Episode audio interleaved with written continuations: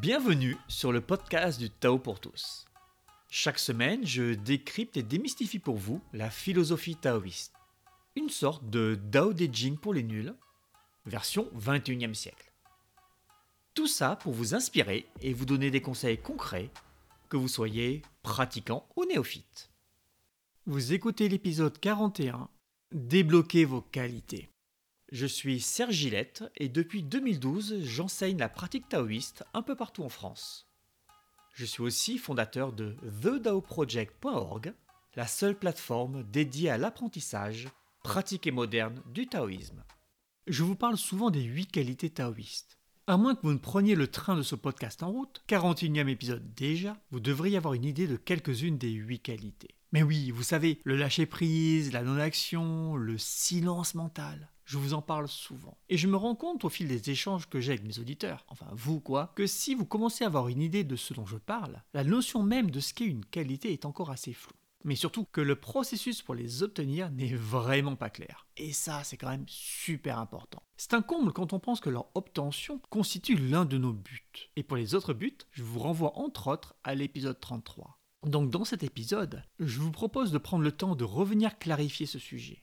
Je vais aussi vous donner la méthode ultime et infaillible pour obtenir l'une des qualités, le silence mental. Alors restez bien attentifs jusqu'au bout, car cet épisode va être dense. Peut-on parler des qualités? Je vais vous faire une réponse de politicien. Oui et non. Tout dépend de si vous avez la qualité ou de si vous ne l'avez pas. Imaginez la scène suivante. Ces deux philosophes. Aucun des deux ne sait nager. Ils ne connaissent pas non plus de personnes sachant nager. Peut-être que ce sont des nomades d'un quelconque désert sec ou des Inuits. Toujours est-il que la simple brasse est quelque chose qui leur est vraiment, vraiment étranger. Étranger, mais pas totalement inconnu. Car ils ont quand même entendu dire que dans des contrées lointaines, il y a des gens qui nagent. Si, si. Voire même qu'il y en a qui peuvent nager plus de 30 km et en pleine mer. Nos deux philosophes ont entendu tout ça.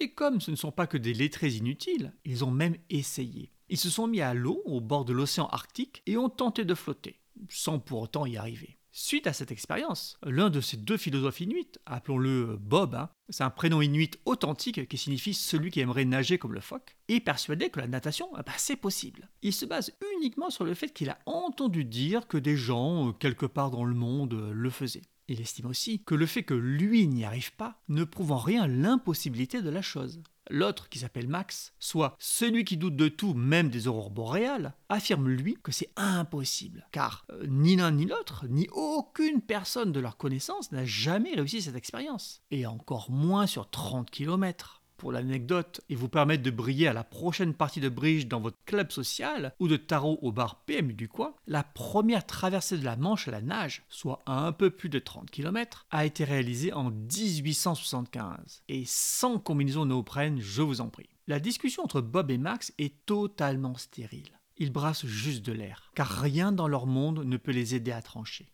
Le fait que Bob, dans ce cas, ait raison n'y change rien. Il a raison, certes, mais en se basant sur un raisonnement faux. Il a autant raison que s'il avait tiré la réponse à pile ou face. Et aurait-il entendu dire que dans un pays lointain, les gens sont capables de tuer des chèvres par la seule force de leur pensée? Il y croirait tout autant. Je m'appelle Bob Wilton. Je suis journaliste et je mène l'enquête sur un programme gouvernemental top secret. J'avais entendu dire que les autorités... Imaginons maintenant que Zoé, une troisième Laronne, revenue d'une lointaine contrée, rejoigne Bob et Max dans leur discussion. Imaginons que Zoé leur avoue. Moi, je sais nager. J'ai appris lors de mes voyages. L'art secret de flotter et de se mouvoir dans l'eau. Bob l'Inuit, tout heureux, lui demande alors de faire une démonstration. Vas-y, montre à cet imbécile de Max que je détiens la vérité et qu'on peut nager. Zoé s'exécute et, sous le regard intrigué de Max et de quelques phoques, fait un magnifique plongeon dans l'eau glacée de l'Arctique. Et se noie. Et Max de dire, fier de ne pas avoir perdu la face, Tu vois, je t'avais dit que c'était impossible. Je vous ai présenté sous ce petit conte une partie des problèmes auxquels nous sommes confrontés quand je vous parle des qualités. Ainsi, vous avez tous entendu parler du lâcher-prise. Vous avez vu ces posters, ces images à deux balles où la photo d'un acteur célèbre, histoire de faire crédible, se voit affublée d'un texte vous demandant de lâcher. Vous avez tous vu sur les réseaux sociaux ces conseils qui se veulent spirituels en vous enjoignant de trouver la paix intérieure.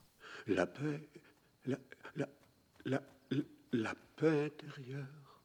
Et de mon côté, je peux aussi vous affirmer que j'ai dû lâcher prise, que cela existe. Et vous n'êtes pas plus avancé pour autant. Peut-être même que si vous me connaissez, vous m'aurez vu dans des situations où j'ai pu m'énerver, pester, rouiller, où je vais faire comme Zoé, me noyer car l'eau est trop froide. Est-ce que je n'ai pas de lâcher prise pour autant? Est-ce que Zoé, bien qu'elle ait coulé dans une eau à 4 degrés après son plongeon un peu téméraire, ne savait pas nager? Je ne peux pas plus vous convaincre du fait que le lâcher prise existe que du fait que Zoé ne pouvait pas, dans ce cadre-là, ce jour-là, avec sa méthode, convaincre Max. Même si elle avait réussi à flotter, disons, une minute dans cette eau glaciale, Max aurait pu argumenter qu'une minute, ce n'était pas si longtemps, que c'était peut-être dû à la chance, et que si elle était restée plus longtemps, elle aurait fini éventuellement par couler. Sur ce dernier point, il aurait eu raison. Mais pas parce que Zoé ne savait pas nager, simplement parce que l'eau glacée lui aurait pris toute son énergie et qu'elle serait tombée en hypothermie. Qu'aurait-il fallu alors? Qu'est-ce qui aurait pu faire changer d'avis? Max Deux choses. La première, c'est de voir Zoé flotter et nager dans un petit lac, non pas trop froid, hein, ou nager avec une combinaison offrant une protection thermique, mais pas de flottabilité supplémentaire, hein. et ce de nombreuses fois. Il aurait fallu qu'il assiste à cet exploit de manière répétée pour qu'il se dise que oui, bon, ok,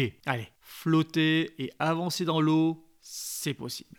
Nous en arrivons maintenant à un point important, un point qui vous concerne directement. Est-ce que cette réalisation de faisabilité lui permet pour autant d'accomplir la même chose? Bah non, pas plus que Bohm, notre philosophe dogmatique, qui croit tout ce qu'on lui raconte si ça vient d'un pays lointain, n'a pu, tout en étant persuadé qu'il pouvait le faire, tenir dans l'eau sans boire la tasse. Croire ou avoir la connaissance que quelque chose est possible ne donne pas la capacité à le faire. N'en déplaise à tous ceux qui ne jurent que par la loi de l'attraction. Je sais qu'on peut faire un saut périlleux. Euh, je sais que c'est faisable, hein, j'en ai la preuve. Hein. Mon grand-fils en fait de magnifiques. Mais je ne sais pas pour autant en exécuter un. Et ça ne veut pas dire non plus que je ne peux pas apprendre. Connaissance n'est pas savoir. Néanmoins, en montrant l'exemple, en montrant une qualité, on peut non seulement prouver aux autres que c'est possible, que c'est réalisable, mais aussi parfois leur donner envie de s'y mettre. Et oui, un jour, j'essaierai d'apprendre à faire un saut périlleux. La deuxième manière de convaincre Max, et cela rejoint ce que je viens d'évoquer, c'est simplement de lui apprendre à nager. Apprendre à nager, c'est aussi réaliser par l'expérience répétée que oui, c'est possible, tu flottes, bien que ta densité soit supérieure à celle de l'eau. Tu flottes alors que tu devrais couler. On ne peut pas parler intelligemment des qualités si on ne les possède pas. On peut en revanche les observer chez quelqu'un et se mettre au travail. Il suffit de travailler pour obtenir une qualité? C'est comme d'apprendre à nager alors c'est malheureusement un peu plus complexe. Et l'écueil vient de la nature profonde des qualités. Une qualité est naturelle. Confucius admirait la cataracte de Liuliang, dont la chute mesurait 30 toises et dont l'écume s'étendait sur 40 stades. Dans cette écume, ni tortue géante, ni caïman, ni poisson, ni trionyx ne pouvaient s'ébattre. Soudain, Confucius vit un vieil homme qui nageait dans les remous. Le prenant pour un désespéré, il donna l'ordre à ses disciples de suivre la berge et de le retirer de l'eau. À quelques centaines de pas plus bas, l'homme sortit de l'eau par ses propres moyens, les cheveux épars, et tout en chantant, il se promena au bas du talus. Confucius, l'ayant rejoint, lui dit J'ai failli vous prendre pour un esprit, mais je vois que vous êtes un homme. Permettez-moi de vous demander quelle est votre méthode pour pouvoir nager si aisément dans l'eau. Je n'ai pas de méthode spéciale, répondit l'homme. J'ai débuté par accoutumance. Puis, cela est devenu comme une nature, puis comme mon destin. Je descends avec les tourbillons et remonte avec les remous. J'obéis au mouvement de l'eau, non à ma propre volonté. C'est ainsi que j'arrive à nager si aisément dans l'eau. Chuang-Tzu, chapitre 19. Une qualité est naturelle. Il s'agit là d'un aspect essentiel. Ce n'est pas juste une manière de dire qu'on devrait les avoir, que ça serait cool. Non, c'est l'affirmation que les qualités doivent être présentes dans l'humain, c'est sa nature de les avoir. De même que nous devons avoir deux bras, deux jambes en tant qu'être humain, hein, nous devons aussi posséder les huit qualités. Oui, mais parfois il y a des bébés qui naissent avec un bras en moins, ou des gens qui, euh, après un accident, perdent un membre, par exemple. Oui, et de la même manière, certains vont naître avec des déficiences qui feront qu'ils ne pourront jamais développer certaines qualités. De la même manière, un accident neurologique ou une expérience traumatisante peut nous supprimer certaines qualités. Nous parlons ici de cas à la marge. C'est comme d'objecter au fait que les humains peuvent vivre jusqu'à 100 ans en trouvant des exemples de bébés qui meurent dans les premiers mois de leur existence. Ou comme de contredire quelqu'un qui vous dit savoir marcher parce qu'une fois il a trébuché en montant le trottoir. Les humains, dans ce sens de concept général, ont dans leur nature profonde les huit qualités, comme ils ont dans leur nature profonde deux bras et deux jambes. Pourtant, j'ai pas l'impression d'avoir beaucoup de clarté sur qui je suis. En tant qu'humain, je devrais, selon toi, savoir clairement qui je suis, ce que je dois faire dans la vie et comment le faire. C'est contradictoire, non? Pas du tout. Le bébé ne sait pas marcher. Pourtant, dirais-tu qu'il y a une contradiction avec le fait que la station debout et de marcher sont le propre de l'humain?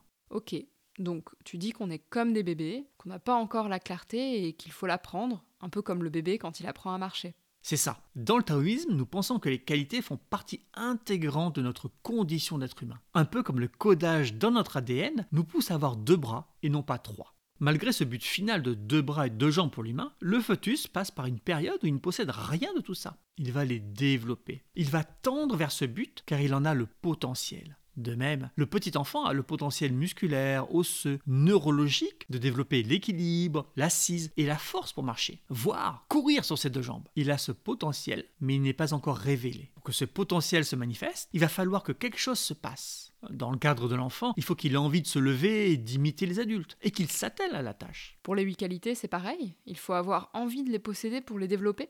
Pas tout à fait. Il y a des personnes qui vont développer sans rien faire certaines de ces qualités. Disons que chez eux, c'est aussi simple de les obtenir qu'en quelque sorte pour le fœtus de se faire pousser les bras et des jambes. Pour ces personnes, ces qualités font partie de leur développement de base et ne demandent pas d'efforts particuliers. Ça, c'est un peu injuste quand même.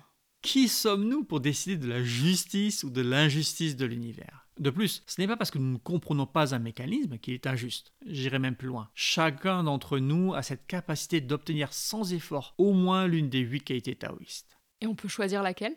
Je n'en dirai pas plus, car on rentre là dans des enseignements cachés qui sont réservés à ceux de mes élèves qui sont les plus assidus et persévérants. Ça, c'est super injuste. Ouais, et j'assume. Une qualité n'est pas une technique. Si on suit cette définition des qualités, à savoir quelque chose que nous sommes codés génétiquement pour avoir, une qualité ne peut pas être une technique. Il s'agit plus d'un état ou la capacité de revenir naturellement à cet état sans rien faire de très spécifique nous avons la capacité de nous tenir droit en équilibre. Si on nous pousse un peu, que nous trébuchons, nous avons cette même capacité à revenir à notre stabilité, et ce sans rien faire de bien particulier, sans rien faire de codifié. Nous ne sommes pas là à nous dire Zut, je viens de perdre l'équilibre, j'envoie mon pied droit à 45 cm en avant avec un angle de 23 degrés, et dès que le pied touche le sol, je vais tendre mes muscles et puis pousser un petit cri Waza Non, on récupère simplement notre équilibre sans même y réfléchir. Et des fois, on s'étale par terre.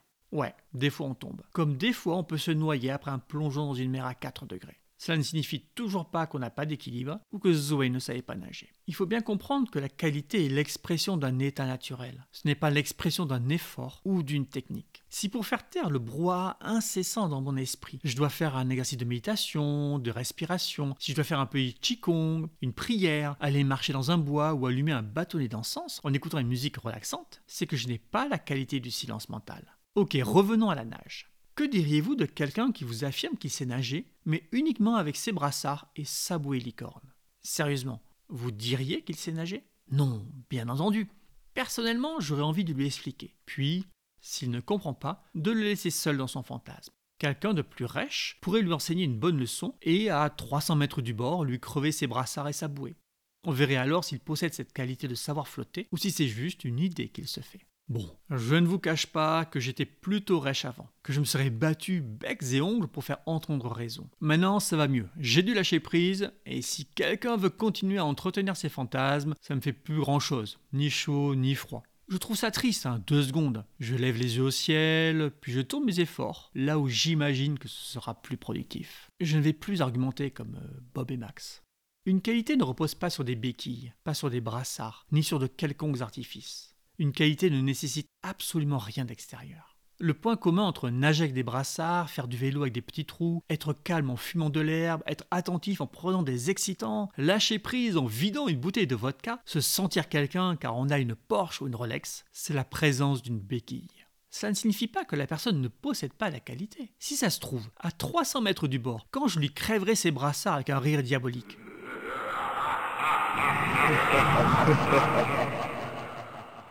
il ne va pas couler. Si ça se trouve, quand vous enlèverez les petits trous du vélo de votre enfant, il ne va pas s'étaler et se râper les genoux et la pomme des mains sur le goudron de la route. La présence d'une béquille n'exclut pas la présence de la qualité. En revanche, tant qu'on garde les artifices, on ne sait pas si on possède la qualité.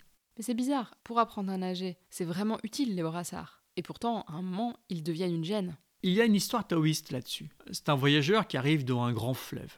Il sait pas nager, hein, appelons-le Bob. Mais il sait que les arbres flottent. Il construit alors son radeau, embarque et traverse tant bien que mal le fleuve. Une fois de l'autre côté, il reprend son chemin en tirant son radeau à l'aide d'une corde. Il passe devant un paysan qui mange un casse-croûte, assis sur un rocher au bord de la route. Le paysan est curieux de voir notre voyageur tirer à grand-peine un radeau sur une route poussiéreuse. Il lui en demande la raison, et le voyageur de lui répondre bah, J'en ai besoin pour traverser le fleuve. C'est absurde. Exactement. Dès que l'obstacle est franchi, on laisse tomber nos béquilles, comme le voyageur aurait dû laisser tomber son radeau, juste après avoir posté un selfie sur Insta avec un V victorieux. Nous n'avons pas plus de raison de continuer de nager avec des brassards que les coureurs du Tour de France de rouler avec des petits trous. Oui, la difficulté, c'est de savoir quand les enlever. Ce n'est pas la seule difficulté. Nous sommes confrontés à deux problèmes majeurs dans l'obtention des qualités. Premièrement, confondre le chemin et le but. Croire que nager avec des brassards, c'est savoir nager, c'est comme de croire qu'en faisant un exercice de Shengong sur l'ouverture d'esprit, on est ouvert. Dans les deux cas, on se leurre. On confond une méthode avec le but de celle-ci. On confond le chemin à parcourir avec le but. Mais c'est pas si grave, on avance quand même, non? Pas nécessairement. Je connais des personnes qui ont fait 10 ans de méditation zen et qui en sont au même point de confusion, sauf maintenant qu'elles pensent être des méditants. Si tout ce que vous expérimentez ne se produit que dans le cadre d'une pratique formatée, sécurisée, ritualisée, peut-on parler de qualité? Souvenez-vous, une qualité est naturelle, donc elle ne nécessite aucun formatage, aucune sécurité, aucune ritualisation. En se maintenant artificiellement dans le rituel de la pratique, on s'enferme. On va singer celui qui possède la qualité sans la posséder. Mais je comprends plus. Tu dis toujours qu'il faut pratiquer. Oui, et je parle toujours de deux pratiques. La pratique formelle où on se pose dans le but de travailler sur soi, et la pratique informelle qui se produit un peu tout le temps, le reste de la journée. La pratique formelle peut être ritualisée. Et oui, vous avez le droit, si cela vous aide, de mettre le collier en jade acheté lors de votre voyage au temple des nuages éternels, celui qui vous fait vous sentir spécial. Vous avez le droit de porter vos vêtements éthiques en coton bio du Zoubékistan extérieur qui rémunère avec justice les petits producteurs. Vous avez le droit d'utiliser ces béquilles. Aucun souci. Tant que le reste de la journée, vous cherchez à faire passer ce que vous avez expérimenté lors de cette séance formatée dans la vraie vie. J'insiste tout le temps sur le fait d'avoir une pratique régulière, sur le fait de se sortir les doigts du fondement, d'arrêter de se plaindre et d'agir. Mais pourquoi est-ce que je vous dis ça? Uniquement car c'est un moyen infaillible d'atteindre votre but. Et qu'il faut être honnête, le problème à notre époque n'est pas de ne pas avoir accès aux méthodes, mais bien d'avoir la volonté de s'y mettre. On préfère la mollesse et le confort du consommateur à l'effort nécessaire à s'améliorer. La pratique est un moyen infaillible d'atteindre notre but, mais le but n'est pas d'avoir une pratique formelle. Le but n'est pas de frimer avec vos deux heures de méditation quotidienne. Le but n'est pas non plus de se donner une bonne conscience. Le but, c'est juste de développer le potentiel que l'on a, d'avoir des qualités, qualités qui nous rendent heureux. Oui, heureux. Le reste n'est que le moyen. Depuis des millénaires, le seul moyen qu'on a trouvé pour développer des qualités, c'est de pratiquer. C'est le moyen, pas le but. Le piège de la mauvaise pratique, le piège des exercices, c'est de croire que la pratique se limite à ça, d'ignorer entre autres la pratique informelle. Le piège de ceux qui ne veulent pas pratiquer, c'est de croire que tout se limite à la pratique informelle et que tout va leur tomber tout cuit dans le bec, euh, parce qu'ils le valent bien. L'Oréal, parce que je le vaux bien. Qu'est-ce que tu appelles pratique informelle? Tu es dans la voiture et tu fais la queue à la station-service c'est un moment idéal. Tu peux avoir l'impression de perdre ton temps et tu commences à trépigner. Voir son esprit à l'œuvre en train de déformer la réalité pour alimenter un torrent nauséabond de pensées peut devenir un merveilleux moment d'observation. Comme dans le premier exercice de Shengong, observer. Tu peux aussi te rendre compte avec surprise euh, qu'avant tu serais énervé et que là, bah, tu restes étonnamment détaché de la situation. Tu as enlevé les brassards et tu flottes. Exactement. Ce contact avec une réalité sans protection, sans tes rituels qui te maintiennent à flot, te permet de réaliser que tu as acquis la qualité. Il n'y a que cette pratique informelle qui te permet d'avoir ce contact avec la réalité. Donc sans pratique informelle, pas de qualité. Exactement. Sans pratique informelle, la qualité n'est pas manifestée. Et sans pratique formelle, elle ne peut pas être préparée à être manifestée. D'ailleurs, ces deux aspects correspondent à deux hexagrammes du Yi pour ceux que ça intéresse. On a besoin d'un savant dosage des deux, d'une perpétuelle balance et d'un perpétuel mouvement entre ces deux aspects. Le singe déguisé en moine. Le second problème que l'on a avec des brassards et le pantalon en coton bio, c'est que l'on peut être tenté de singer la qualité. Quelqu'un qui suit des cours depuis longtemps peut connaître les bons mots-clés, les réponses attendues, les expériences qu'il est censé vivre, et peut se les inventer. Il peut se persuader, sans malice aucune, hein, qu'il vit réellement tout ça. C'est un léger manque de clarté il peut quasiment naturellement faire comme si. Une partie de lui se dit qu'en cherchant à imiter le professeur, à imiter sa manière d'être, de parler, d'agir, de s'habiller, il va devenir comme lui. Ce serait comme si l'habit faisait le moine. Je vais peut-être vous surprendre, mais dans le taoïsme, on dit que c'est possible. On dit que parfois, faire semblant, faire comme si, imiter, singer, va nous aider. Cela va nous aider à débloquer un passage dans certains cas très précis. Il s'agit là de l'un des 48 petits conseils tirés du Yi Jing. 1 parmi 48. Cela donne une certaine idée de l'importance très très relative de cette astuce. Donc oui, parfois vous allez vouloir singer le professeur, et parfois ça va marcher. Vous ne devez en aucun cas croire qu'imiter la forme extérieure de la qualité vous la donne sur un plateau d'argent. C'est un peu comme ces personnes qui essaient de parler posément, en affichant en permanence un sourire de façade, et qui espèrent vous faire croire qu'elles sont des personnes sages et éveillées. C'est un peu comme ces gens qui, voulant être des gens bien et sans préjugés, exigent la censure de tous ceux qui ne pensent pas comme eux estiment qu'il le faudrait et qui veulent vous imposer de penser différemment. Mais attends, toi aussi, tu veux plus ou moins nous imposer quelque chose, non? Tu nous dis que si on pratique, on va être heureux. Sous-entendu que si vous pratiquez pas, vous le serez pas. C'est quand même un peu nous forcer dans une direction, non? La différence réside essentiellement dans la réalité de la chose. Vouloir imposer des changements dans une langue sous prétexte que c'est la faute de la langue s'il y a des comportements sexistes n'est basé sur aucune réalité scientifique. Le farsi, la langue officielle de l'Iran, ne possède aucun genre. Et il ne semble pas que cela empêche qui que ce soit d'y opprimer les femmes. Et ce n'est pas la jeune femme de 22 ans morte suite à une arrestation pour port du voile non conforme qui pourrait me contredire. Le Peul, la langue majoritairement parlée en Guinée, ne possède pas plus de genre binaire. Et pourtant, c'est le pays qui détient le record du monde de femmes mutilées sexuellement, avec 95% des femmes de 15 à 49 ans victimes d'excision. Le fait que la majorité de langues dispose de genre et que la majorité des sociétés soient sexistes est une corrélation. Et corrélation ne signifie pas causalité. Ce que je vois d'expérience et ce que voient les taoïstes depuis des siècles et des siècles, c'est que les humains, s'ils ne font rien, ne sont pas heureux, qu'ils se plaignent, qu'ils ont toujours un pays de travers. Ils ont vu aussi, comme je l'ai expérimenté, que si tu pratiques intelligemment, tu peux changer tout ça. Et c'est juste ce que je dis. Je m'en fiche qu'on me croit ou pas. Je m'en fiche de chercher à convaincre qui que ce soit. Et je ne vais pas, comme Zoé, faire un plongeon dans le glacé. La mission, c'est de montrer que c'est possible, pas de convertir. Donc oui, je dis que si vous faites ceci, il va arriver cela. Exactement comme un parent va dire à son gamin, si tu ne fais pas attention quand tu coloris ton dessin, tu vas dépasser les lignes. Ce que je partage, c'est un constat basé sur l'expérience, et accessoirement quelques millénaires de sagesse taoïste. Rien de plus. Je n'impose rien. Et les gens font ce qu'ils veulent, et ils s'en privent pas. Ce que je veux dire, c'est que s'ils ne font rien, il ne faut pas qu'ils viennent se plaindre que rien n'a changé en mieux dans leur vie. Mais comment on peut savoir avec certitude qu'on a une qualité? Une qualité est transversale. Si je n'arrive à avoir du lâcher-prise qu'au travail, si je ne suis attentif que lorsque je suis en train de cuisiner, si je ne suis détendu qu'à la salle d'entraînement, je n'ai pas la qualité recherchée. Ou disons, pour être plus sympa, que la qualité que j'ai réussi à développer n'est que partielle. Il lui manque ce côté transversal. Je peux commencer à dire que j'ai une qualité quand dans un domaine où je ne l'ai pas travaillé explicitement, celle-ci transparaît. Est-ce que tu peux donner un exemple?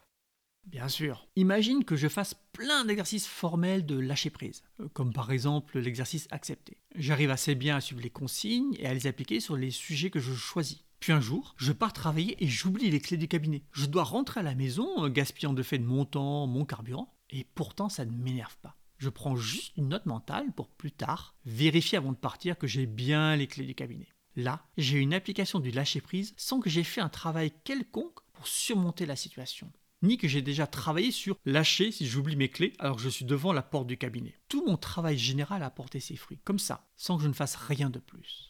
Imagine que tu fasses des exercices autour du silence mental. Tous les jours, tu pratiques compter, détruire, focaliser ou d'autres exercices. Et un jour, au travail, en pleine réunion, tu te rends compte que tu écoutes réellement les autres. Tu t'en rends compte parce que d'un coup, tu captes qu'ils te répètent dix fois les mêmes choses. Alors que toi, tu l'avais entendu la première fois. Mais tes collègues, même à la troisième fois, ils n'ont toujours pas entendu. C'est évident, car ils vont poser la question qui le montre sans aucune équivoque. Brusquement, tu sens comme un alien au milieu de gens qui n'écoutent rien, qui n'écoutent rien car ils parlent en permanence dans leur esprit. Tu n'as pas spécifiquement pratiqué d'exercice où tu devais réellement écouter quelqu'un et entendre une consigne, mais pour autant, ça se fait naturellement sans que tu le veuilles. C'est ça une qualité. Une capacité que tu ne déclenches pas car elle est toujours là et qui est transversale à toutes les activités ou les situations dans lesquelles on peut se retrouver. Mais comment on passe d'exercices qui ne sont pas les qualités à la qualité elle-même? C'est là le truc bizarre. Déjà, effectivement, il faut bien comprendre, je le redis, que les exercices de développement des qualités ne sont pas la qualité. Si on ne comprend pas que l'adaptation doit s'appliquer à tout dans ma vie, et pas justement à quand je fais l'exercice de pousser de main, vous savez, c'est un exercice d'art martial interne, eh bien, il n'y a aucune chance que je développe réellement cette qualité. Je dois profondément comprendre cette transversalité des qualités. Et il y a une méthode pour ça. J'en ai d'ailleurs parlé à plusieurs reprises. Tu ne vas pas nous la redonner? Non, je pense qu'il faut réfléchir un peu.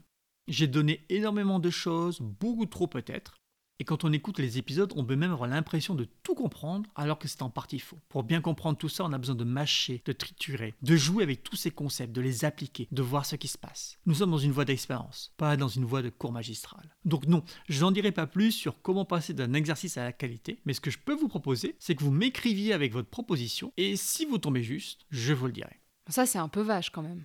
Je le répète, hein, je vous ai déjà donné la solution, et ce dans plusieurs épisodes. Est-ce ma faute si par manque de silence mental, la solution n'a pas été entendue? En plus, là c'est simple, pas besoin de mémoire, il suffit de réécouter et de prendre des notes. Pour les abonnés au site thedaoproject.org, nous pouvons bien entendu en discuter dans la prochaine séance de questions-réponses. Et en parlant de silence mental, tu nous avais quand même dit que tu nous donnerais l'astuce ultime pour l'obtenir. Ah oui, mince. Ok, euh, l'astuce ultime et à toute épreuve. Alors, l'astuce ultime à toute épreuve pour obtenir le silence mental. Eh bien, il suffit de poser son esprit. Mais euh, ça veut pas dire grand-chose. Si, si, c'est la traduction exacte du mécanisme qui amène le silence. C'est à la fois le mécanisme et la perception que l'on en a. C'est ce que tous ceux qui l'ont obtenu m'ont dit avoir ressenti. C'est ce que moi aussi j'ai ressenti. C'est ce que j'ai fait la première fois où j'ai atteint cet état, et c'est ce que j'ai poussé à faire nombreux de mes élèves pour qu'ils le trouvent. Et une fois qu'on a réellement compris, c'est fini, bah c'est là. Ça a quand même pas l'air simple. Je n'ai pas dit que c'était simple, même si franchement ça l'est. J'ai juste dit que c'était infaillible et ultime. Pose ton esprit et le silence apparaît. J'espère que cet épisode vous a plu et qu'il vous incitera à réfléchir mais surtout à pratiquer. Il y aurait encore beaucoup à dire sur les qualités, mais je ne veux pas que vous ayez une indigestion. Alors je réserve tout ça pour un ou deux épisodes futurs. N'oublie pas que si le podcast c'est un épisode une semaine sur deux, en vous inscrivant sur thedaoproject.org, vous recevez aussi un conseil taoïste l'autre semaine, sans compter tous les cadeaux qui vous attendent déjà. Je vous dis à bientôt et en vous souhaitant une bonne et intelligente pratique.